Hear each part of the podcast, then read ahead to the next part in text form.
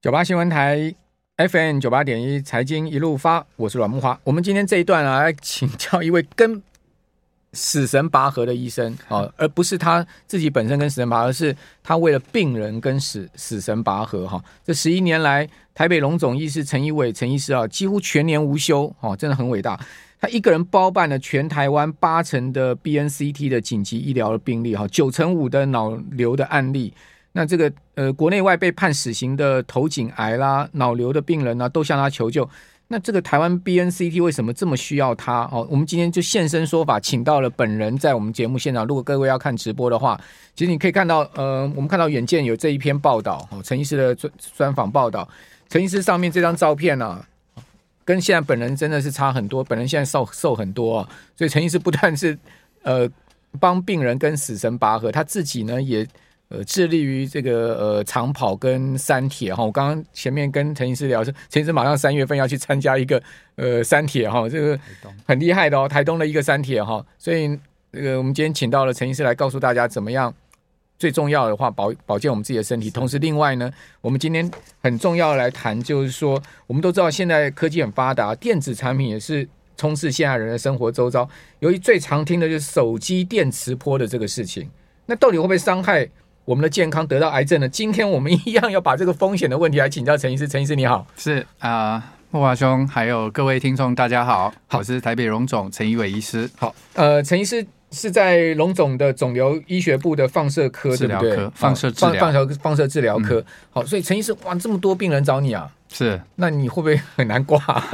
不会，因为从小对医学很有兴趣啊。对，特别是觉得肿瘤医学是一个人类医学的一个挑战。嗯嗯嗯，所以觉得能够协助到很多临床上需要帮忙的病人啊，觉得是一个非常光荣的事情。好，我们刚刚讲这个 BNCT 就是硼中子捕获治疗，对不对？是是，这个这个治疗现在呃普遍在运用吗？好，我简单介绍一下哈。其实这个治疗现在全世界用最多的是日本。哦，日本了。日本在二零二零年的三月的时候，经过他们厚生劳动省的审核啊，已经成为正式癌症医疗。嗯，所以他们目前到现在已经执行了差不多三年左右的一个时间。是是。那全国已经治疗可能已经超过五百例以上的个案。OK。那这个治疗哈，在去年如果大家都很喜欢看日剧，有一个叫做《派遣女医》（Doctor X）。有大门未知子，对对对啊，对这个日本的白色巨塔，对对对，他就是利用一个派遣的女医、打工的女医来讽刺这个医院制度系统的一个不完整、不完美这样子。什么政商勾结，是，对对对对，暗黑面。对。那在上一季第七季当中啊，有两集完全都在描述这个棚中子不惑治疗。OK，那最主要的概念就是因为现在这个新冠的疫情啊，那主要就是医院的政策希望就是说不必要的手术尽量避免进行。可是有很多肿瘤的病人还是必须要透过手术的方法来达到一个治疗的效果。对，那这个时候怎么办呢？诶，日本他们就觉得这个棚中子不惑治疗对是一个化学性的手术。那它的原理是怎么样？它就是帮肿瘤的病人施打了一个含硼的药物。是，那这个含硼的药物会专一的聚集在肿瘤的位置的地方。哦，那之后我们再透过低剂量的热中子射速去照射这个肿瘤的地方。嗯嗯。那这个硼的元素跟中子结合之后，会产生高生物效应的粒子。对，然后会去把肿瘤做非常有效率的爆破。哦、oh，OK，那很精准了，对不对？对，很精准，而且它是生物靶向。OK，那我们刚刚提到说，也有照热中子射速，但是热中子是低剂量。对。所以这低剂量热中子色素在穿透人体的时候，嗯、即便经过了很多正常的组织器官，嗯，那没有什么太大的伤害影响。Okay, okay. 只有达到吃硼药的肿瘤的位置的地方，嗯，它会产生高生物效应的爆破效果。所以日本在这个领域投注了四五十年以上的时间，这么久？对，哦，因为他们从一九六零年代就开始做人体临床试验，一直到今天开花结果。那我本人是在二零一零年的时候，花了一年的时间到日本京都大学去进修学习了这个技术。那跟他们的专家学者做了很深入的交流，那把他们的一些概念带回到台湾。那我们台湾得天独厚，是哦，正好我们也有这样的设施跟这样的团队，所以我们很顺利的就把这个医疗。给推上我们的临床。那现在是只有北荣有吗？还是目前只有北荣？但是我们的计划是希望把这个技术能力向国内各大医疗院所不断的去教育、去推广，OK，让它成为像日本一样。哦，是一个这个全台湾都能够普遍适用的一个癌症治疗方式。Okay. 那您刚刚讲说，它现在在日本已经是一个呃正式正式癌症，还有健保给付，还有健保给付。那在台湾呢？台湾目前我们还在处于临床试验哦，哦，跟一些恩慈的疗法的一个模式。是，那我们也希望透过不断的人体临床试验，还有呢，就是不断的引进新的技术设备。哦，希望不久的将来，这个技术在台湾也能生根，像日本一样成为正式的癌症医疗。那我们很高兴的是，台湾目前在世界上跟日本。棚中子不过治疗这个领域是并驾齐驱的。哦，是。是世界上唯二的国家，对，能够持续不断提供这类的病人协助跟照护，所以我们不止帮忙了很多国内的病人，我们也协助到了国际的患者，哦，像我们也治疗过这个澳洲的病人、西班牙的病人，哦，包括日本。哦，新加坡，甚至连对岸中国大陆，我们已经协助了超过二十例以上的患者。所以，全世界的这个患者，因为现在的资讯，哦，这个获得非常充足，对，所以他们一下子就会搜寻到台湾具有这个。世界优势的医疗模式，嗯，那因为日本受限，他们现在已经是正式医疗，所以他们没有办法对所有的个案哈去做这个这个执行这样的一个处理。但是由于台湾我们现在还属于试验医疗，所以我们可以透过申请的方式，跟我们卫福部哈申请这种恩慈的协助，嗯，所以我们可以协助到很多各式各样的这些患者，OK，哦，包括国外的。哦，我们也都能够展现出台湾真的能够帮助国际医疗的一个部分。哦，我我我知道日本其实那个直直子直子的照射走很久了嘛。是。那那呃，这个这个您刚刚讲这个棚中子跟直子之间有什么差异性？质子治疗基本上它是一个粒子性的一个治疗啊，它就是氢的这个原子核的部分。对。那这个目前在国际上已经执行超过四十年以上，有二十万以上的人接受过这样的治疗。对。但是直子治疗最主要它所强调的优势就是它的剂量分布，嗯有一种叫布拉格峰。布拉格峰这种剂量的分布的优势，最主要就是剂量进入人体的时候，它不会大量释放出来，而是到了一定深度。啊，比如说肿瘤深度的时候，它的剂量才会出现。嗯，所以呢，这个剂量只有局限在我们需要治疗的肿瘤部位。对，所以这个影响性对于肿瘤前端跟肿瘤后端的正常组织其实没有什么太大的伤害影响。嗯，那因为传统大家对放射线治疗都有一些比较大的一些恐惧啊。对啊。哦，传统的钴六十啊这些治疗的问题，后遗症很严重。嗯。可是时至今日，到了哈我们所谓的粒子治疗的时代，哦，特别是像我们。的这些质子治疗，对，可以大幅减低这个治放射线治疗所造成对正常组织的伤害影响，所以质子治疗 非常有优势哦，而且已经时至今日，世界上有二十万人做过这样的一个治疗处理哦，所以它的成熟度很高。对，那棚中子捕获治疗最主要就是我们现在还处于在试验的阶段。OK，虽然日本已经成功的把它推上临床了哦，日本治疗现在个案已经超过一千例以上了。对，那但是。距离直子这样成熟的一个状况，可能还有一段距离。嗯嗯嗯。但是我们希望就是透过国际上面的学会也好，哈，国内或者是日本各个地方，哦，不断的这些组织，能够将棚中子捕获治疗的概念，哦，不断的灌输推广。OK。那将来我们只要把这个技术能够精进的话，一定能够协助到很多哦临床上面需要协助的患者。好好。我这个医学的这些呃发展真的是非常快速了。是的，那当然这个其实也是造福人类。那呃，请教，刚刚我们也谈到了这个陈医师，就是说地基地台跟电磁波之间的关系。嗯、我们常常讲说，哦，这个高压电塔啦，哦，那个基地基地台的天线插满了屋子，哇、嗯哦，这个会不会得癌症啊？哦，这个做的太接近高压电塔，我们常常讲说，这都是险恶设施啊。是是。哦，那这个到底有没有关系？好的，我们简单解释一下哈，因为大家对电磁波这个东西哈，可能没有一个比较明确的概念。对。其实基本上我们所住的地球啊，本身就是一个大的电磁场的一个环境哦。好，OK。然后包括我们在家中所使用的这些电器啊，哈，不管是我们所使用的这些吹风机啊、电磁炉啊，哈，或者是我们的微波炉等等，对，哦，这些其实会产生功率的，这个都有电磁波的一个产生。是是。啊，那包括我们每天所使用的这个手机的部分。那现在最主要的问题就是，因为我们手机需要讯号的传递。那我们目前的这个基地台，它一个原理哈，就是一个蜂巢式的建构。所以蜂巢式的建构，就是每个蜂巢的中央都是有一个基地台。那透过基地台与基地台之间，透过讯号的不断的传递。我们可以收到远端的讯号，也可以把我们的讯号往远端去传递。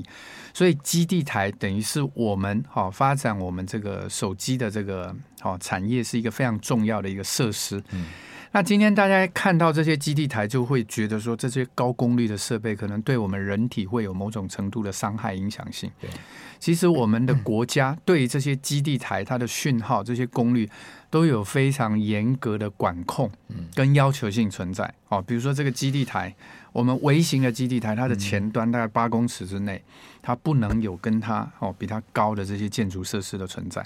那大型的基地台哦，就是在十五公尺之内的大范围之内。不能有比它高的这些建筑物的存在，所以这些基地台它的影响性基本上对于我们人体来讲是受到非常严控、严格的管控。哦，只要在这些严格的管控之下，其实基本上对我们人体上面并不会有什么太大的伤害影响。嗯，那有很多民众会去描述说，看到基地台以后会腰酸背痛啊，会有热的感觉，或者基本上那个可能是心理作用的影响，会高于它实质上面的一些反应性。是，哦，这个基地台一靠近就会感觉到热哦，那这可能也有一点特异功能。确实是，确实是这样。对对。哦，那呃刚。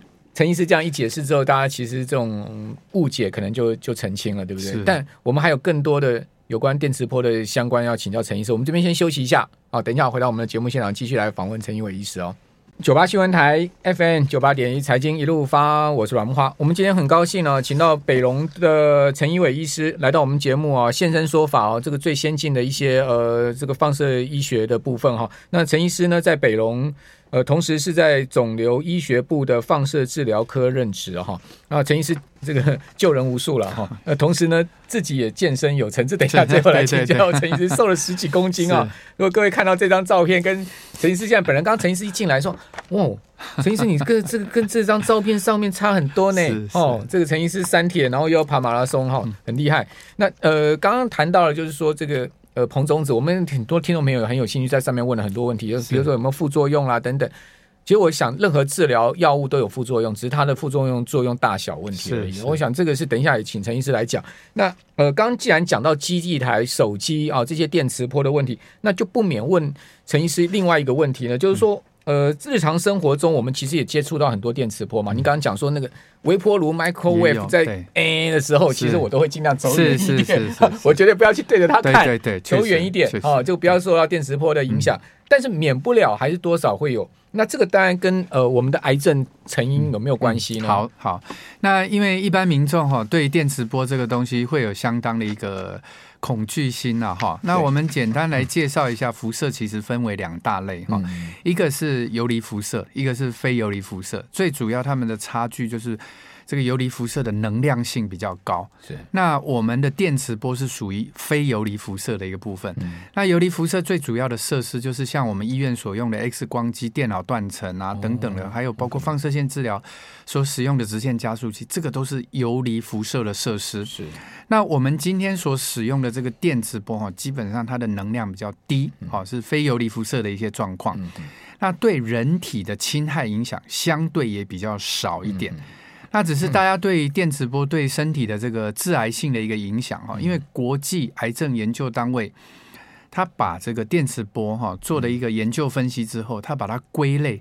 在二 B 等级的一个致癌的一性的一个物质，嗯、所以二 B 等级就是它可能是致癌物，但是没有直接的证据。OK，好，包括怀疑啦，但不没有怀疑，但是没有直接证据，嗯、而且目前现有的动物实验啊、嗯、这些没有办法去支持这样的一个立论。OK，哦，所以你知道，其实国际上面把它列二 B 的哈，还有包括像咖啡啊、嗯、泡菜啊。也都列在二 B 里面。那我们就不能咖啡了？啊，也不是不能喝啦，不要过量就好。我一天三杯呢。对，不要过量就好 哈。所以这个东西，咖啡是二 B 哦。都是二 B，泡菜也是二 B 啊。泡菜，那韩国人不是吃很多？对，所以我的意思就是说，他并没有直接证据。OK，哦，没有直接证据。那所以很多东西，我们强调它的概念，就是你不要过于不及。OK，哦，那个过于不及，对我们人体绝对会造成某种程度的伤害。所以能避则避的意思，能避则避，适量，所有东西都是适量。哦，包括这些电磁波，我们的使用的时间呐、啊，哦，安全性，就像这个阮大哥刚刚讲啊，那个电磁炉在用的时候，或者是这个哈，我们尽量能够避开远一点。对对，哦，因为这些剂量的影响对人体的影响是跟距离的平方成反比关系，你越远，其实安全度就越高。能闪则闪的意思，能闪就闪。哦，但也不要说对，也不要过度担心说一定会造成什么。确实是。哦，那另外一个就是手机，嗯。我们睡觉的时候是不是不不要最好不要把手机放在旁边，尽量避免。大概要隔多远？呃，隔多远啊？我想可能一两公尺以上会比较安全。不要抱着手机睡觉，不要抱着手机睡觉。对，这个这个手机呢，会不会造成过度使用，造成身体的危害？嗯，这个我们没有办法告诉说一个明确的时间数据啊。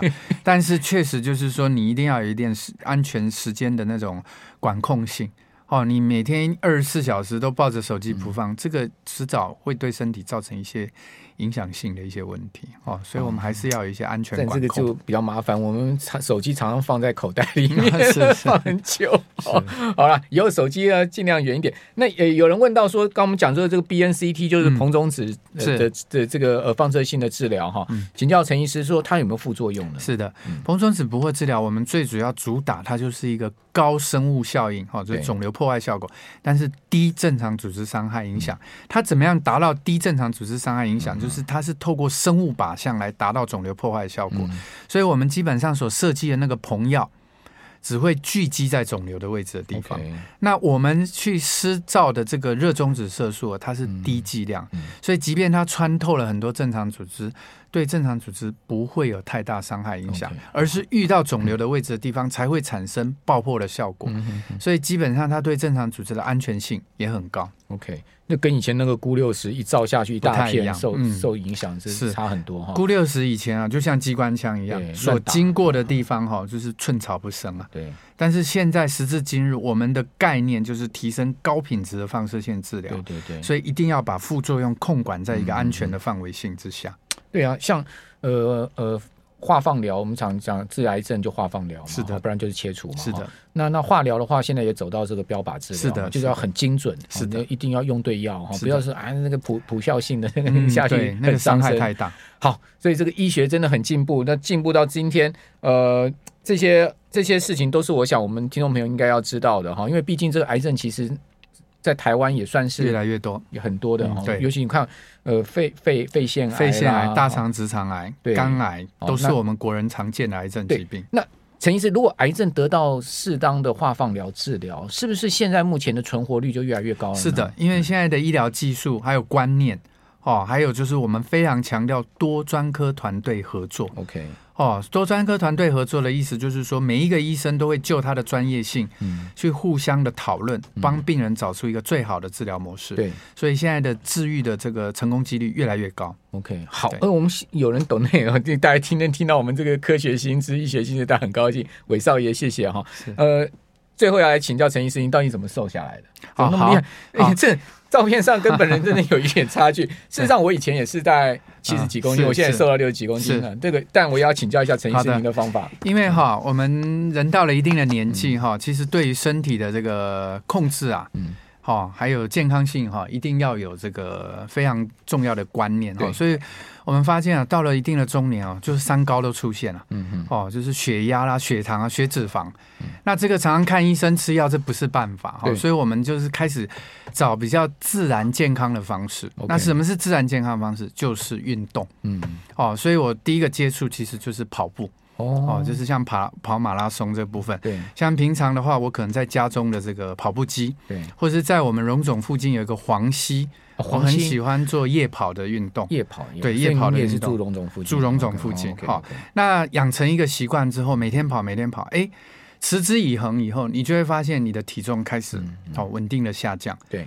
那另外还有一点非常重要，就是你如果想要减重，只靠运动，嗯，其实是达不到比较完整的成效。对。最主要的关键是在食物的节制跟控制，就是口腹之欲也要口腹之欲要控制 哈，因为减重我们觉得成功七成是靠。饮食的节制的部分，okay, 三成靠运动。嗯，因为我们现在实在美食太多了，诱、嗯、惑太多了。哦，如果没办法控制这个饮食的这个控制的话，其实你要达到有效的减重是会有一些困难度。嗯、那像我本身，我是采用一个叫一六八的方式。哦就是饮食只有在一天的八小时之内，对对对，其他十六个小时除了饮水之外。是不会去接触任何热量食物的部分。好的，好的，这个呃，杂志上面都有写到陈医师减肥经验，大家上网查一查就知道了，是是是 很厉害。不是只有减肥，而且还是健身哦，是哦，增重哦，增增肌肉的重量，减掉脂肪哦，这个才是。增脂减呃增呃增增肌减脂才是关键。那最后请教陈医师，嗯、如果我们刚刚要谈到这些基地台电磁波的资料，我们是不是有一些单位可以找，或者说有一些紧急状况有没有一些电话可以查询呢？好的，那呃因为哈我们国内这种属于非游离辐射电磁波啊，对主管的单位是行政院。哦，我们的环保署，环保署哦，跟我们控管这个游离辐射的这个原能会是不一样的。OK，所以如果需要一些电磁波的资料的话，哈，特别是它的法规啊相关，环保署的相关的这个网站上面是可以查询到这样的一个资料。OK，那另外的话，对电磁波对人体的影响性，哦，在我们的这个卫福部的这个国民健康署的网页上面，也可以看到这方面的资料。嗯，哦，那包括我们的国家这个通讯。好，这个委员会。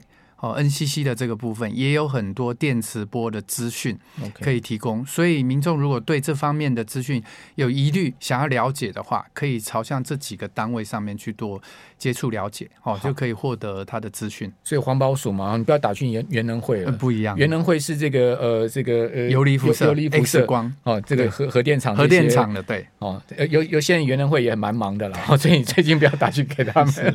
好啊，另外还有一个查询电话，我们也放在我们的呃网站上。一个零八零零五八零零一零的一个免费查询电话，大家也可以上网来，呃，我们网官网来看一下。